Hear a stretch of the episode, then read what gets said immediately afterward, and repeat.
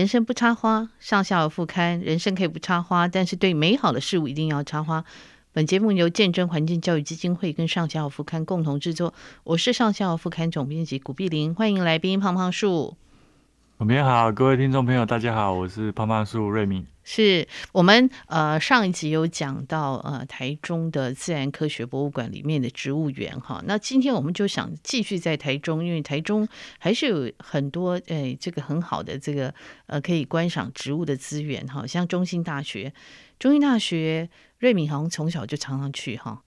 对，因为我住在小时候住在新大陆，是哦，就住在那个台中的南区，中兴大学附近。对，是是。那中兴大学因为它是成立于一九一九年哈，其实它原来就是属于总督府的农业学校嘛哈，好像比台大更早哈，比台大早了九年。台大台大是一九二八年嘛，它是一九一九年哈。那它因为有农学院、农业学校，你就可以知道就是。Base on 这个农农业相关的这些呃呃学科哈，这些科系，那因为有农学院，所以它就好像台中的一座呃植物大宝库哈，跟台中也很喜欢去那边玩，就像瑞敏这样的小朋友，那时候就应该就常常去里面玩。那里面有很多很特别的植物哈，我其实跟瑞敏聊过，他说，因为他对那个佛教，他曾经写过一本佛教植物叫《悉达多的花园号》，所以它里面就有特别提到这个佛教的四大圣树。那瑞敏可以跟我们讲一下，我我这些圣树好像我在台北植物园也有看过，也有看过了哈，像无忧树，呃，可以稍微讲一下吗？这些四大圣树，他们代表佛的哪一些阶段？呃，应该说，因为佛教是从释迦牟尼开始的。是，是，那释迦牟尼他一生主要最重要的，只我们把它分成四个阶段，一个就是他出生，嗯，然后后来他悟道了，悟道之后他就开始传道，最后就是涅槃。那出生就是大家比较熟悉的无忧树，确实台北植物园也有，而且是比较大棵的。嗯、那中心大学反而是比较小的。嗯哼哼。那呃，再来是悟道，悟道是在菩提树下。那菩提树大家也非常熟悉，因为全全台湾所有的佛寺大家都有这种菩提树。对。然后传道就比较特别，因为传道它其实是在黑板树下。哦，那那台湾非常多了。对，那在黑板树，那黑板树因为嗯。呃它是台中市的市树，嗯，曾经是台中市的市树，所以是非常台中市非常常见。那中兴大学的的外面的新大绿园道，其实主要就是种黑板树，只是过去好像一般比较没有提到说它传道的过程有黑板树。是，但最特别的还是它涅槃的这个梭罗双树。嗯嗯嗯。呃，佛经叫梭罗梭罗双树，但我们植物学上其实是把它叫做柳暗。哦，柳暗。嗯嗯嗯。那红柳暗。嗯。佛经那一种梭罗双树，台湾并没有引进，但我们台湾有引进，跟他长得非常相似的那个灯吉红柳暗，就是。中兴大学刚好也种了一棵，然后我也是看着它，呃，从很小，就是不到不到三十公分，到现在也比我高了，嗯嗯，比我高了。但是它是种在维也纳森林里面，所以要同时可以看到这四种，这四个阶段四种树，大概目前比较推荐就是东兴大学，因为台北太冷了，所以这个。梭罗双树就是柳岸是种不起来的哦，是因为这样，是因为太冷的关系，嗯、对，太冷是。那这个就是佛的这个四个阶段嘛，哈。那诶，其实黑板树台湾非常多，所以我们都会觉得它没什么稀罕，对不对？通常都会这样觉得，嗯，对。而且因为佛经里面写的是七叶树，所以很多人可能没有办法把它联想在一起。嗯、哦，OK OK。七叶树就是黑板树就对了。对、嗯，是。那还有那个像，所以像他们当时引进这些，哎，是有特别，应该不是宗教的原因了哈？有其他什么原因吗？哦，中兴大学就我了解，他单单纯就是收集标本树，他没有像台北植物园，就是刻意知道它是佛教植物，然后刻意去种。哦，就、就我侧面知道应该。他们就只是收集很多植物，然后只是很巧的，就是刚好也有这四种树，四种树，哼哼，就好像变成冥冥中就形成一个因缘哈，嗯，对，这也是很有趣。那还有呃，瑞明有有写到那个三果木哈，我看那个种子很特特别，那个种子哎，好好好看啊，那那个种子的样子，然后那个颜色哈，那个颜色绿色跟那个粉红色到红色的渐层都很好看。听说也是另外一位叫龙树菩萨在这个树下被生下来，也是所谓所谓的阿育吠陀植物。那可以说说这个佛教的典故吗？啊、呃，我们先讲讲阿育吠陀哈。嗯、阿育吠陀其实就是印整个印南亚印度次大陆的，它发展出了来的一种医学的形式。嗯嗯、对，那它并不是属于任何一个宗教，就是整个印度各宗教其实都都。他们都有医疗的需求，都会用到这个阿育吠陀。嗯嗯嗯嗯、那呃，当地很多的植物其实也都是药用植物。那因为它原本就有药用，然后后来又像龙树菩萨又在呃这个三果木下被生出来，所以它的名字里面龙树的那个树指的就是这个三果木。哦、所以它又多了一层，除了原本阿育吠陀的药用植物之外。它又多了一层这个意义啊，因为龙树菩萨毕竟是佛教里面很重要的一个呃，算是论师。就这一部分，我他的生平，因为史书上面记载的很少，因为他离现在应该有两千，呃，将近两千年了，所以这么久，嗯哼，对，记载不多，所以我们对他的生平。嗯，知道的就是从呃《大唐西域记》啊，还有一些少数的传记里面有提到一点点，就是他年轻的时候，然后他出生在这个树下。那他的生平就是讲的很少，主要是他有著作留下来。哦，OK OK，主要是因为他有著作可以留留下来，就两千多年呢，哇，将应该将近两千年，时间我没有记得很清楚，但是很久了，很久了，嗯嗯嗯。所以差不多，嗯、呃，跟这个西元讲到耶稣诞生的时间也没有差很久哈。对对对，那因为佛祖是大概两千六百年前，又更久，更久。嗯嗯嗯。那我们看到这些，那还有哪一些佛教植物呢？在呃中京大学里面，呃，我们生活中比较常遇到，还有像芒果，芒果也算，其实也是。然后椰子、槟榔，嗯。然后罗望子这些大概都是佛，算是佛教植物。嗯，罗望子，罗望子，我们上次有谈过，就是酸酸的，对不对？酸的来源。嗯，嗯，那大家不要把佛教植物好像想得很远，它其实因为佛经里面有很大一部分其实是记载了两千多年前印度平民百姓的生活。嗯嗯嗯嗯，所以只要被佛教佛的。书写到了，都算是广义的佛教植物哦哦。但它其实很多都是常民植物，就是百姓常会使用的，所以你会发现，哎，都是吃的啊，都是药用物。嗯嗯嗯嗯，所以就是其实它不是一个所谓的一定是有什么神圣的意义，而是它在佛经里面有曾经被书写过，就对了。对、嗯，被记载过。唐三藏他去印度看了很多水果，嗯、他都把它写下来。那唐三藏的著作变成的是佛教的经典，所以这些也都变成。呃，所谓的佛教植物。呀，yeah, 讲到唐三藏的那个把水果写下来，我记得那个呃，瑞敏跟那在演讲的时候会讲到这个东西哈，因为那时候我有问过他们一个问题，我说，哎，你们会不会对那个文学家写到植物，你们会不屑哈？我还特别问了这个问题哈。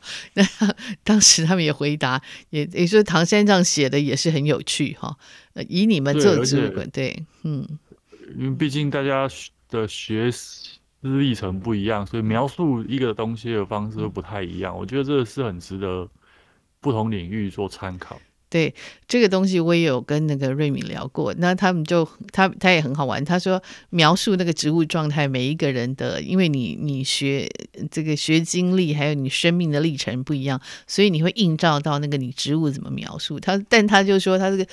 失根的浮萍，它浮萍有根 哦，我记得他就跟我讲过这个事情哈。对，这个我就不能接受。对对像唐三藏，他是描述的非常的精确。嗯嗯嗯嗯。那他就是他不是用植物学的语言描述，是但是他还是很想办法用他的语言去告诉你他看到的种种现象。嗯嗯嗯，这个这个蛮有趣，我们下次应该来谈一下唐三藏怎么去描述这些植物哈。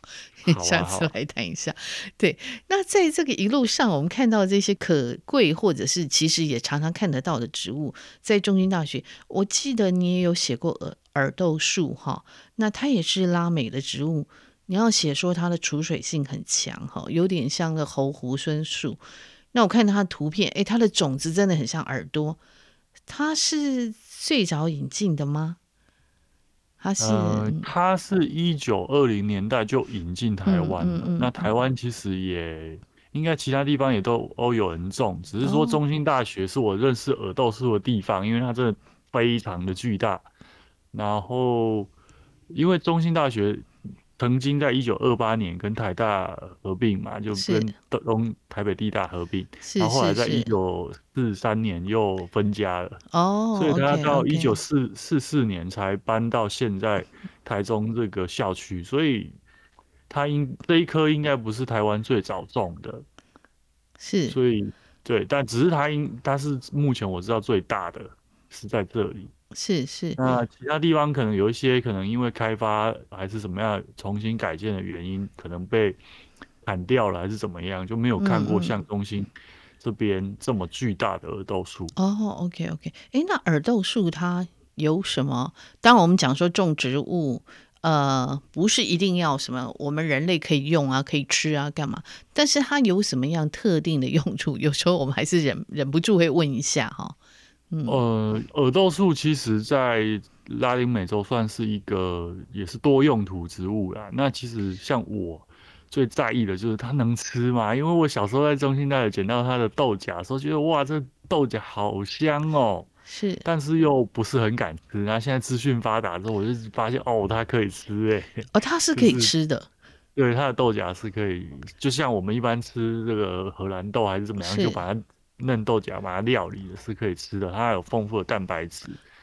哎、欸，它看起来很硬，那个壳那个壳看起来很硬。哦，那个是成熟的，就是我们很多吃很多豆子是吃未熟的，哦、绿色的状态。OK，绿色的状态，所以它是吃它绿色的状态，对不对？对对对对对，就未熟的时候，如果要吃要未熟的时候就采。哦，原来是这样子哈。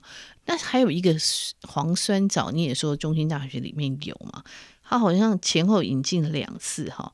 那我想知道，就是说，像一个农业学院为主的学校，它引进一个植物，可能都有一个目的。那这个黄酸枣它引进两次，是有什么特别的用途吗？还是纯粹只是收集植物？那中心大学我要特别讲一下，那黄酸枣其实是种在它现在图书馆的旁边。嗯，那中心大学的图书馆，然后还有中心湖。周边，然后它原本是中兴大学的果树标本园。哦，果树标本园。那，嗯、呃，在园艺系统里面有一个一门专门的学问，就是果树学。果树学是。对，所以果树，因为毕竟果树是对人类果树学跟蔬蔬菜学是两门对人类生活呃影响非常重要的学问，所以它其实呃为了。让大家可以认识这些来自世界各地的呃水果。那像黄酸枣到拉丁美洲去，我会发现他们当地就很喜欢。哦、那我自己也很喜欢黄酸枣，我觉得它呃酸酸酸的，但是很香，它味道很香。那只是比较可惜，就是我们台湾的民众可能对酸的水果的接受度比较。不是那么高，嗯嗯嗯，再加上它的果肉比例比较低，因为它种子很大一个，是，所以大概就是像我这种嘴馋的会吃吧。哦，你这你是神农尝百草啊，你这你这是每一个都来试试看，对，因为因为书上都说可以吃，而且它闻起来确实是可以吃，鸟也可以吃，大部分呃你会发现鸟可以吃的东西，人类大概都可以吃，真的哦。哎，鸟大部分啊，我不敢说百分之百，但因为我们跟鸟的会中毒的情况会比较接近，比较接近。如果鸟吃了那个挂掉，我们就不能去碰它，对对？然后鸟很聪明，几乎 鸟都我们所有的水果很重要，就是鸟害。嗯，呃，就是虫你可以把它包起来，虫就爬不进去。可是鸟会很聪明，会把你的套袋怎么把你撕开啊什么的。哎，对，它闻味道，它会去，而且鸟会学习。哦，它会发现人类会吃这个东西，它会去吃。哦，真的。比如说火龙果，它一开始我们台湾种火龙果，鸟是不吃的，因为不知道是什么。后来鸟就发现，哇，这个东西很好吃，哇，那就要开始防鸟害。哦，真的，所以、嗯、那个鸟，那个常常它那人常常要防鸟，鸟也常常要防人呐，哈。但它可以飞，对，它好有趣哦。因为鸟好像比我们人耐色，就对，像那个什么，我们吃的那个椒莱啊，我们都觉得太涩嘛，哈。可是鸟好像吃啊。它吃的还蛮喜欢，而且鸟好像鸟跟人还是不一样，像鸟，嗯、对，比如说鹦鹉，它就没有辣觉，辣这个它就不会觉得辣，它、哦 okay, 不觉得辣，所以它就会吃辣椒。真的，鹦鹉会吃辣椒，鹦鹉会吃辣椒，是喜欢吃吗？把它当零食这样对对对，因为辣椒就是靠鹦鹉传播的。真的，哎、欸，好妙！嗯、我我知道在那个台东哈，我那时候去池上，池上有一种辣椒很小很小，他们叫鸟屎椒。他们说就是很小一颗哈，然后非常辣。辣椒的原种，对，非常辣，就台好像也是台湾原种哈，哈，因为这都是野生还是怎么样，我不知道。嗯，但是他们说是亚马逊的原生种。哦，OK OK，但台湾好像现在我知道在池上有一些，而且有一些是野生的，它在池边就有。然后他们说就是鸟吃哦，对。鸟吃了，它就会拉屎拉出来，所以叫鸟屎椒。对对对对对对对，而超级辣的，比那个朝天椒还辣。嗯，那个就是有名，世界有名那个 Tabasco 辣椒酱的原料。哦，OK OK，这真有趣。我这样真的是随便观察，原来它还真的是有有有用途哈，常常会被拿来用呀。那其实鸟真的很有趣，而且鸟我发现哈。因为像我自己，我我上次好像有跟瑞明讲过，我家其实阳台上常常会有喜鹊飞来，好，嗯，那我看他，他看我，哈，他通常我看他一眼，他也看我一下，他才飞走，哈，他其实也不太怕人，哈，对。像这鸟是一个种植物额外的兴趣啊，但前提是要不怕鸟，是是是。是嗯，其实是你这这有鸟也是蛮蛮，其实也蛮赏心悦目。那再回来讲到我们讲到说中心大学，哎，还有还有还有什么样特别的树种啊？还有什么样特别的？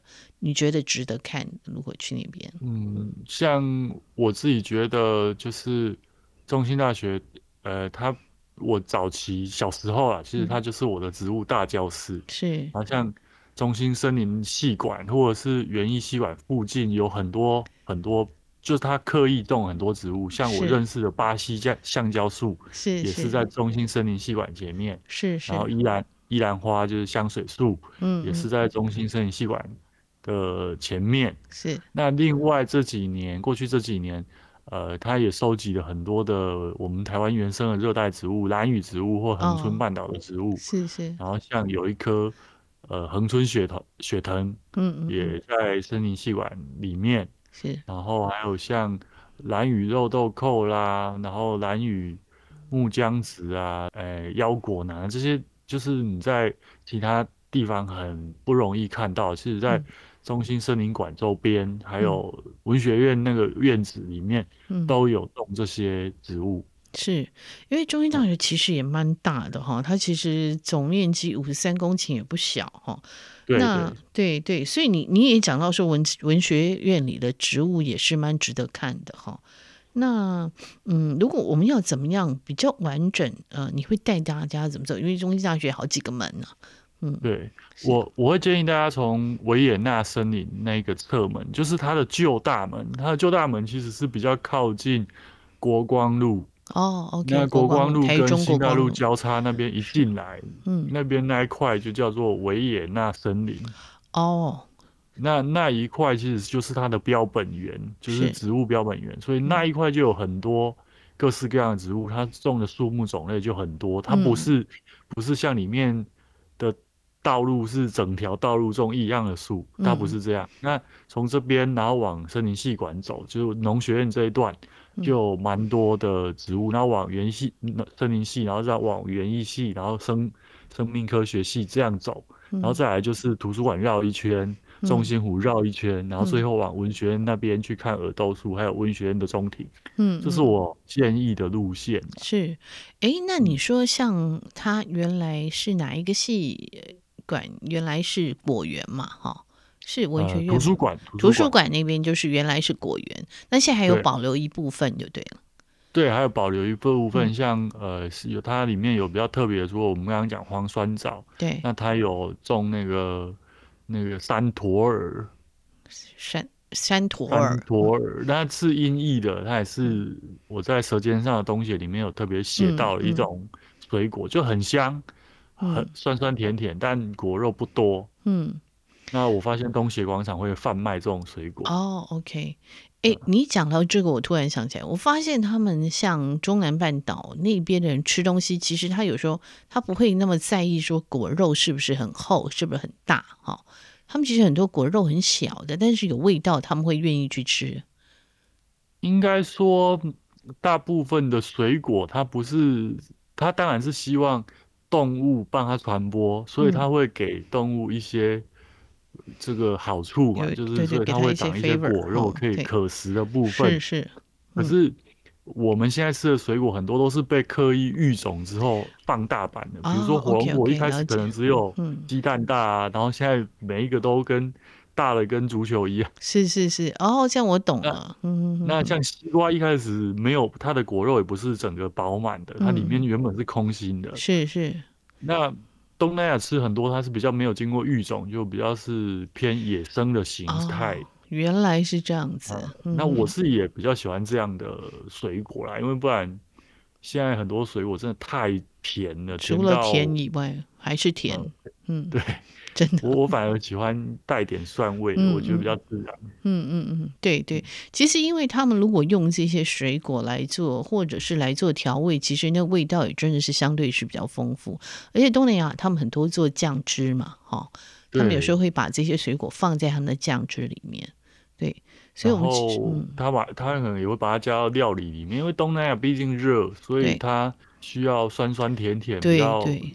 增进你刺激你的刺激你的食欲，我觉得也有这这这方面的效果。是你讲到我的那个舌，我的那个那个舌舌尖下都开始流口水了哈，因为我就想到去东南亚，呃，尤其夏天的时候，就是像你讲的，因为非常非常的热哈，所以你就很想一直就会一直很想吃冰的东西，然后他们冰的东西里面就会有各种不同的味道哈。就不太像我们，只是啊、呃、甜甜的很重，呃很重，他们有各种不同的味道，你也有时候也不知道它是什么，可是真的味道层次是比较丰富，嗯，就是它其实加了很多的水果，就是它的呃它的甜是来自水果本身的甜，嗯、它的酸也是来自水果或蔬菜本身的酸，对，是比较自然的，不会那么腻，对对、呃、对，像你你在讲说那个呃那个。呃，他们有一个罐头，那个什么白白白白玉儿是吧？白玉丹，白白玉丹哦，白玉丹哈，那个也是我们吃么么喳喳里面，我本来以为你，我本来以为它是人工做的，就是用好像用什么类似蒟蒻这些东西来做，结果不是，它原来就长那样子。对，而且它口感，它就是有一种爽脆，对，然后它也没有像蒟蒻那么硬，是，但是又有点 Q Q 的，对对对对对，增加它的口。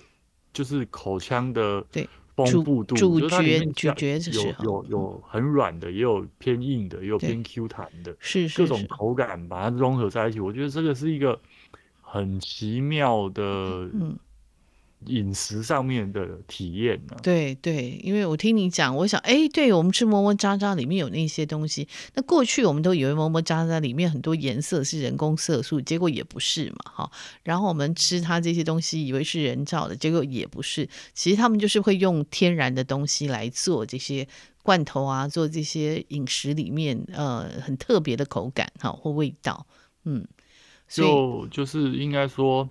所有的饮食文化原本一开始都是天然的东西，嗯，嗯，对。那慢慢慢慢的就越来越精致，所以就会有一些代制品，嗯嗯嗯嗯。那东南亚其实在就是这种代制品相对少，因为它毕竟它就是一个美食的天堂啊。就是我我开玩笑说，你去东南亚，呃，把你丢在热带雨林里面，你你大概也不会饿死，只要你学会辨识哪一些东西可以吃。是，嗯。嗯对啊，所以其实这个真的是很有趣，就是其实呃，这个造物者给我们很多，不管是进化论了哈，或者是呃那个或有这个创造论，这其实都给我们很多很棒的东西了哈。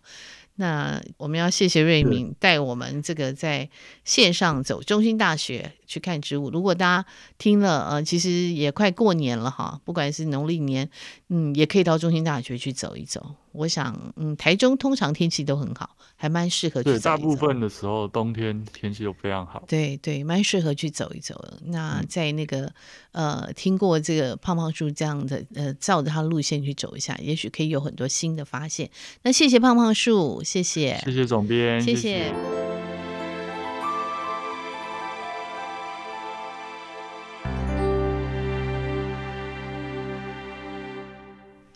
欢迎我们的来宾哈，陈翠玲。呃，翠玲是呃住在马祖的一位老师，那她帮上下游副刊也写了，大概到现在写了十六篇文章。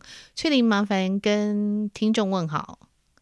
啊、呃，大家好，我是陈翠玲，我住在马祖的东引，然后我在东引国中小任教。是，嗯、对他，其实他每次写的那个。马祖都让我心向往之哈，我每次都吵着说要去马祖哈，可是现在天气很冷，听但是邮局听说很美了哈，现在非常美。嗯，是现在大概已经谢了差不多了。哦，真的 是是，我们真的很谢谢那个翠翠玲哈，她在我们副刊写了十六篇，也是对我们不离不弃的作者哈。翠玲自己也会写会画哈，她自己会常会画一些很可爱的小品。那这次我想就请翠玲，哎，我们先从她在上下副刊最近写了一篇《冬日宅在一座岛上》哈来谈起哈。我发现你对。马祖的植物跟动物、鸟类好像都很熟哎，这是从小养成的观察，还是说你担任老师，然后带学生观察的？嗯，真的很感谢上下游副刊，就是可以成就我可以继续一直写作这件事情。是，就是其实我对植物比较熟，就是我跟植物比较熟。嗯，那鸟类是因为最近我发现，就是有一些比较飞得没那么快的鸟类，就好像我在这篇文章里面曾经提到的，就是。白额雁啊，那些鸳鸯啊，绿头鸭，嗯，绿头鸭，嗯、那那些，比如说在水里水里活动的那些鸟类，嗯，它们就是动作没那么快，所以说我们会观察到。嗯、但因为我其实看鸟，其实我是透过就是赏鸟人的镜头。哦、那我曾经，我曾经就是透过一个赏鸟人，他也是我们东引人，嗯，他就是他自己就是在这个人生 转折其实很大，他自己说他。刚开始的时候非常喜欢钓鱼，花很多时间在钓鱼。嗯、他突然间有一天觉得，哇，就是人家送给他一个相机，他就去拍鸟。嗯、后来我就透过他的镜头，我大概画了，我就看他拍到的鸟，我画了，收集了大概有四十多只。哦，曾经在这个岛上出现，嗯，就是候鸟，嗯，但但是少部分会是留鸟，那大部分他们都飞开，飞离走了。嗯，那像东引这座小岛就很像是。这些候鸟的中继站，因为我们其实是东引的纬度还是偏高，嗯、我们大概就是二十六度二十一分这样，所以、嗯、所以算起来是很冷。嗯、那前阵子冷到就是五六度这样，但我我觉得温度其实每年每年都提升。我小时候感觉都接近零度哦，我每天我每天小时候手都肿得跟香肠一样，是就是。长那个冻疮一层，嗯嗯嗯，哇，马 祖这么冷呢？啊？对，真的很冷。所以那一些像白额燕、小便痕，他们他们这个时候就是有又不在岛上，他们继续往南飞，嗯、就到台湾中南部啊，比较暖的地方。嗯嗯嗯嗯，对。而且我画鸟的羽毛，我觉得非常的，整个画画的过程觉得很舒服，嗯，嗯，就很喜欢画羽毛，哦、所以大概就是画了这么多次，透过。赏鸟人的镜头，那因为飞得慢的鸟，比如说我曾经有写到大白鹭，哦，它就是比较大型的一点鸟，它飞也飞没那么快，嗯、然后它会在这个一个地方停留很久，是，然后我们就可以去观察它，这样子。哦，OK OK OK，、嗯、是。那嗯嗯。那那所以像这些鸟，其实你也是透过这个赏鸟人镜头去认识这些鸟，对不对？是是，因为他们都飞很快嘛。你其实要，我每次都觉得那些鸟人到底是怎样可以分辨这些鸟，我都是在非常好奇呢。他们真的非常厉害。你对，你看那个排，因为因为这个岛上除了嗯来钓鱼的人很多之外，嗯、就是大宗的不是。完全旅游的就是赏鸟人，是是，然后你真是佩服。但是这两批人，我还是喜欢赏鸟人，因为我觉得他们都把海中的鱼都钓光了。哦，是。那那个赏鸟人，他们还有很还有一个很厉害，他们会听那个鸟叫声来分辨。是，我都不知道到底有什么差别，他们都很厉害。我认识一对赏鸟人夫妻，嗯，他们在这个岛上，就在这个夏天的时候，是啊，去年去年他他跟我讲说，他已经收集。认证了，他认识或拍到了五百种的鸟，他可以认识这五百种的鸟，除了它的形态之外，还有它的声音。你你说在东引岛上有五百种鸟，还是说他整个认识？啊、就他们，他们有没有？没有，哦、他们就是会去台湾各处。哦，OK OK，对，吓吓坏我了，五百种的时候。在这里认证通过，他还在这边庆祝，我觉得很有趣。哦，OK OK，就是他们认呃分辨得出来五百种的鸟，对对对。哦，哇，这真的是一个很厉害本事。我下次一定要访问一个鸟人，他到底是怎么样去分辨这些东西？他们真的是一看到飞过去，而且他们很妙，他们一看到飞过去，看那个翅膀飞过去，跟我说：“哎，这个是林雕。”我说，哎，那不是别的。他说 不是，因为它的翅膀是长什么样？听了真的是傻眼。我说我看起来好像都是一样哈。对，那听说这个鸟人的训练都很厉害。我们作者里面有几个鸟人，我下次一定要访问他们，到底是怎么样 培养。那你也写到说，你宅在小岛上，你最常做的事就是散步嘛，哈，因为你找喜欢脚踏的土地，感受那个土地的回馈。那像现在。满山遍野，你说也快谢了，然后你写文章的时候，那个时候是最抢眼的，就是霜降节气霜降立冬那个时候，是是是是。那现在就是已经是尾巴了，对不对？是，它是它是原生的吗？还是人种植的？啊，它是野生的。哦，它是野生的。嗯，对，这个邮局呢，就是邮局在马祖列岛也都都有都有在开。那东引是。邮局开的最多的，就邮局在这个东引岛上，是。它就会大片大片开。我觉得是因为我们东引风非常的大，哦、然后大 okay 植物就种不高，是是是是。是，所以那些只算是植皮，所以、嗯、所以邮局它是它是非常比较矮小的植物，是。那那没有大树的话，它们就会长得比较好，所以真是满山满坑满谷这样子，对，一片黄。对，看那个照片拍起来就是满山满谷满坑。嗯、我们刚刚有听到那背景音，就是那个我们跟那个翠玲老师连线，他在东影国小那个学校的钟声哈。教室。对对，这个这个大家可以听到，我们真的是现场哈，这个他真的在东影国小接受我的访问哈，连线。是是，我是在我的教室。对 对，那那这个他，你说他是原生，哎，后来他们有人工栽培吗？还是你们马主任会拿来做什么？邮局。没有，邮局其实。就是我们我们的天气其实看起来好像东北季风很强，但是我们真的是这个地方是非常潮湿。哦，所以所以所以做邮局就是邮局要要 要真的，你看还有学校的那个广播的那个声音，现在导护老师在广播，嗯是好，这很有趣啊，他我们的配音的，再等待一下，不好意思。这一集很很有临场感。我们上次有录过一集，是那个黄香玲老师，他的猫在后面叫，对，好，所以都有各种不同的背景音哈。没有，就是就是，其实我就呃，就是很多就生活，就很多的生活也都在学校里，因为学校跟社区都很近，我我我的家走路大概。三分钟就到学校，哇！对，这这是我这生活，不只是工作的场域，是整个生活的场域。是 是，哎，像像我们刚刚讲的那个邮局，还有一种叫那个赤赤裸石，赤裸石，好，它不是开那个白花，对不对？小白花，然后那个红果，因为我查了一下，它在兰屿啊、彭佳屿，还有金门、金门烈屿啊，什么那一带都有，哎，所以它是适合这个，也是这种海岛。海岛气候哈，然后对对对，它其实跟我觉得它有点像那个凹叶林木，就是冰林木。是是，冰铃木它也是我们其实这边的冰铃木长很多，现在现在的冰铃木正在开花，那它的花是白色的，但是就是闻起来就非常的臭，比那个臭脚丫还要臭。真的还讲那个冰铃木，哦、冰铃木，然后冰铃木因为它真的是在这里长得是超好的，因为。它就是非常耐寒，然后耐风，oh. 但是你知道它们长的那个树形，真的非常，就是每一株都是风剪树，呃，不是风剪树，没错吧？真的风剪出来的，对，嗯、然后真的就是形状是风剪出来的，风的线条哦，它每一个枝条都是风的线条哦，真的，所以冰铃木在这边长得非常美，但是赤裸石最近。最近今年我就发现它开很多小花跟结了果。Oh, 其实我发现就在这个岛上的植物，比如说现在嗯正在结果实的麻竹紫珠，嗯，麻竹紫珠就是它会结成一个球这样子，嗯、就小果小小的果实就结成一个球，就非常可爱。嗯，然后另外一个植物是日本卫矛。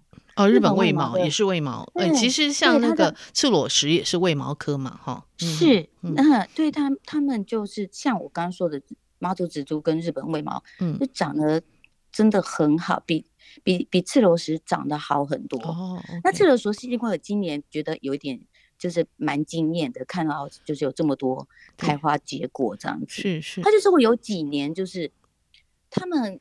我觉得植物都会这样，那个马祖紫珠也会这样。它几年就是之后就会有一次盛开大爆发的花跟果实大爆、嗯、大爆开的感觉，所以所以感觉就看到这样的植物就觉得心情非常的好。是，那今年的马祖紫珠跟日本卫矛也长得非常好。哦，呃、呃，日本卫矛我记得我有一张有一张图片在上一节有副刊有有放过。嗯嗯嗯，对啊，那将这两种植物可以做成。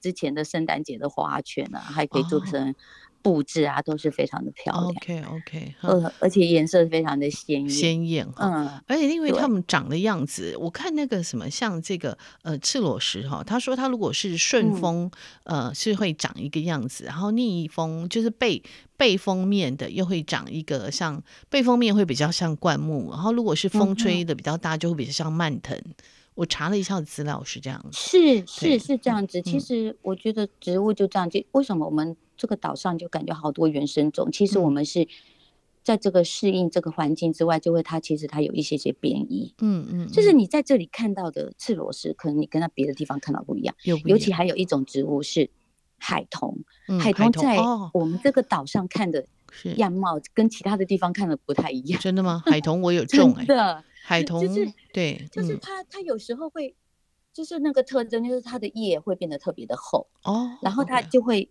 比较会格子，就格子看起来就是亮亮的，嗯，就像皮革一样，对，对对对，我觉得像赤裸石也会这样，赤裸石的叶子就非常看起来非常的亮。OK OK，其实哎，马祖还有像你也帮我写过金银花，还有红花石蒜嘛哈，红花石蒜开的时候。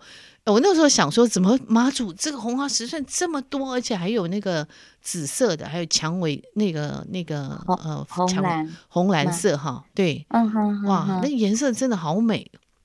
对，超特别。红花石蒜在马祖各岛，因为我马祖有四乡五岛嘛，嗯，马祖各岛都有种红花石蒜，是是，是种的还是原生的？是种。刚开始是原生，刚开始是原生，然后到最后就是因为红花石蒜可以做鳞片繁殖，哦，所以所以就是也是会把也球果也是大家都会挖来再另外种，所以它会越长越多。嗯，那其中的刚刚我说的那个是东引长野石蒜，它是。红蓝石蒜，它是红色跟蓝色，它的它的叶子，它的花瓣是它的花瓣是像杯状的，就好像水那个百合那样。哦、oh，OK，、呃、不像红不怕不像红花石蒜，它它的那个杯状就已经消失，它.它那个花瓣的杯状就消失，它变成一条一条的。是是，所以它。对，就是这个，外、嗯、这外形会差蛮多的。是，是，但是红我们我们通常称为红蓝石蒜的，就是嗯，东引长叶石蒜。哦，东引这个就是东引特有种。是，是，然后我就跟我会跟小朋友就是一起创作绘本，就就创作一本绘本，叫做《带不走的红蓝石蒜》，嗯，就是红蓝石蒜拿到其他的地方种，几乎没有种活过。哦，真的，就算是马祖其他。各岛也一样。OK，所以我们就会说它它只只生长在东东引，嗯，东引独有的，嗯，这个很特别哈。哎，那那马祖其实还有东引，还有什么南竿、北竿啊？那它在地理上、地貌上还有文化上都有差异吗？嗯，其实小时候是这样，你知道吗？如如果呃小时候一起在东引长大的，就是玩伴或同学，嗯，就大家离开了之后哦，再见面，我有一次是这样，嗯，有一次见面的时候，我就说，哎，我们马祖人怎么样？然后我就有一个小时候的玩伴，因为他们很早就离开东营，嗯，他就跟我讲说，翠玲，你为什么说你是马祖人？我们是东营人呐，啊就是我们不是马祖人，就是其实东营有很多，就是我们小时候会觉得，嗯，呃，说马祖是南竿、北竿跟莒光，哦，说东引就是东引这样，哦，是，好好好，原来是这样子，我我 对，嗯嗯嗯，嗯，那在就是东引，就是地理上面来看，就是我们东引是唯一在马祖列岛中。没有沙滩的地方。哦，你们是没有沙滩的地方，东引。对，嗯对，所以你你在想说，如果这样的一个地质地貌的话，就是沙滩跟砾滩跟我们的石头，其实其实那个看起来就是会差很多，就是和、嗯、呃，比如说我们这边的呃，像我们在马祖有大家都会讲说，是北干北干看墙头。嗯，南干登山头，东引赏石头。哦，就是在北干的地方，就大家大家比较知道的是秦壁嘛，对不对？嗯，然后你看秦壁的那些老屋，他们的房子，嗯，就是有的那个石头砌起来，可能人字砌啊，一字砌就砌得非常的工整。是，啊，那就看起来就是，哎，这有钱的人住的屋子。那如果乱石砌的话，很有可能就是。比较没有钱人家住的房子，OK，然后在北竿就看这个，那在南竿看什么呢？因为南竿因为登山头，因为南竿有非常多的坑道，嗯嗯嗯，然后呢，这里也是坑道，那里有坑道。那南竿有一座就是最高的山叫云台山，嗯嗯，那大概有两百多公尺那么高，哦，然后他就觉得，哎，南竿就是这个比较有名。那东引呢，他就说赏石头，是。大家来东引之后发现呢，东引除了植物美之外，我是觉得啦，我是觉得是植物最美，因为我们觉得跟植物比较亲近，我会觉得植物最美。但很多人来了就说，我发现东引的石头很美。嗯，对。那东引的石头就是因为我们的沙滩都是我们没有沙滩，那我们就是砾滩，那每块石头都圆滚滚的。实力。嗯嗯嗯嗯。对，然后海边的石头就是从那个海平面这样九十度拔起。嗯嗯。就是就是呃，其实我们马祖就是在呃，我们东引在马祖。这个各岛里面，我们算是那个军事重地。嗯、我们就是我们的地形是那种易守难攻，因为那石头都是 九十度从这样海平面拔起，所以要想攻上来是很难的。OK，所以呢，然后我们有很多石头，就是因为风化的关系，我们有一种石头就是像凌波巨石。鳞就是鳞片的鳞，剥开的剥。凌波巨石，这个是因为常年受到那个风化，就是它像洋葱状的这样一块块剥开，然后所以在山坡上面就会有那个石头是看起来是圆的这样，是是。然后就是因为呃，就看起来就非常的动态。是我我曾经就是站在就是往灯塔那条路步道，我站在那边看那种。就是那石头它是圆的，但是它石头是不会动的。嗯。可是呢，你看到这些圆的石头在一个山坡上面，然后接着就是海的时候，嗯，突然间觉得那个，因为水海水是我们感觉它是软的嘛，嗯，石头是硬的，是，就觉得那些石头都那么动态反复，它可以滚到海里面，嗯，变成水的。是是是，哇。对，对，上来突然间会觉得说，哦，呃，这句话还讲的蛮好的，这东引赏石头，我觉得东引的石头是。大家来过的人会觉得说，哇，真的不一样，很美这样子。嗯，欸、那翠玲是从小就生长在马祖啊？你念书的时候应该离开过马祖，嗯、对不对？嗯，离开过那个金，应该是东引了哈。那我看过一个画家哈，他是马，她是嫁到马祖，叫李若梅哈。其实我们上下也写过她。嗯、那她嫁到马祖，嗯、对，他就说她每天看的海哦。他觉得是真是无处可逃。他说，连想要逃，连机场在哪里都找不到。他说，每天大家都说看那个蓝眼泪啊，哦，觉得很棒。然后他说，他其实看了真的是，哦，心里面真的是充满了孤寂哈，然后那个很寂寞，但是也不知道该往哪里逃。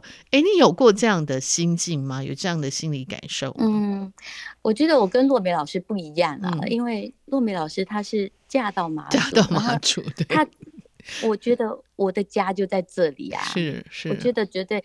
但问那样的心情，我觉得有时候很复杂。嗯嗯，就是就是你想说，哎，你从小在这里长大，其实我在，呃，就是可能是因为从事教职，所以我寒暑假可能也会就会离开这里，到处走走这样子。对，但是我其实我有大部分的时间都在念书，因为我就刚开始我呃。从那个嘉义农专园艺毕业之后，嗯、其实我从事园艺工作四五年。哦，后来就是我就去当代课老师，哦、我就一直、一直觉得当代课老师觉得好像就是比人家晚了一点，嗯、所以就很，所以我寒寒寒暑假我真的没有停止进修过。OK，是 是，对，所以呢，就是我就会离开，但是我会觉得这里还是家这样子。嗯嗯嗯，就是我刚开始在学校任教的时候，那时候的。同事就是一些师专的老师。哦，OK，他们被分发到这，嗯，对他们就是在这边分发来这边服务，他们会，他们都称这个地方叫做恶魔岛，真的逃不出去，就巴不得马上离开恶魔岛。对，就是我有时候也会有这样的心情，就是小孩后来就是。我觉得这里的女生啊，就是其实大部分、嗯、就是东夷的女生，就大部分的人都离开东夷，是他们都是到、嗯、呃去求学或者是工作，他们就是在外地就是结婚，嗯、就是没有再回到这个岛上。嗯，嗯我觉得我是少数东引女生留在这个岛上的人。嗯嗯，嗯所以有一次我在跟人家说，因为我们东引分两个村嘛，其实岛很小，大概。加起来就是大概五平方公里之内，是，就是我，我们分两个村，一个叫乐华村，一个叫中流村。然后我我娘家乐华村五十二号，嗯，然后我就说我从乐华村五十二号嫁到乐华村八十一号，嗯，下面的人听了以后哈哈大笑，然后我突然间觉得这是一个笑话，就 是就是你就是没有办法离开，就是一直在这里的，嗯嗯嗯嗯，对，然后就是。小孩就是长大之后，因为我们这里到国中毕业以后，大家都离开家到外面去，嗯，求学嘛。是。然后我们家女儿子女儿他们离开家的时候，他们就直接选台北的学校去念。嗯。然后我那时候在想跟小孩说，哎、欸，妈妈想说也要调去台北，就是陪你们一起这样子。嗯嗯，嗯。你知道我儿子讲说，嗯，妈没关系，我们可以。你留下来陪爸爸好了，就这样子一句话就留到现在。所以其实我那时候有一个机会想可以离开，但我没有离开。是，但我现在回头在想哦，如果还有机会的话，就是重来，但时光从来不会这样的事情，也不会为你停留了。嗯，就说，其实我还是想说，如果可以离开的话，我还是有选择这样子。是，嗯，有一次我记得，嗯，就是我说到东影是家的感觉是跟。就是若梅老师嫁到那边，嫁到马祖那是不一样的。嗯嗯，嗯东影比南竿，因为若梅老师是南竿。南竿，嗯。可是南竿机场就在你隔壁，我们并没有。嗯，对。嗯、如果有人说，我我我来东引不搭船，嗯，我就知道你不是东引人。是哈，在东引不可能来东引，不可能不搭船。哦，OK，就看搭搭短程或搭长程。他说我来东引不要搭。长程的船，我说那一定你不是东引人，嗯、所以我们就是要搭船回家的人，是是，觉得这样的生活就是很多就是交通就是非常的无奈，因为你知道这种天气，海海上的浪如果九级的话，根本就没有交通可以。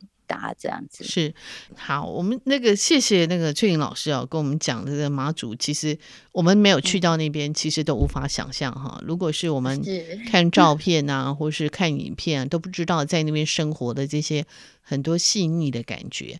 那因为时间也差不多，我最后要请翠玲老师朗读一段他在上下游副刊所写的《冬日宅在一座岛》，麻烦翠玲老师帮我念这几段，谢谢。立冬后的假日。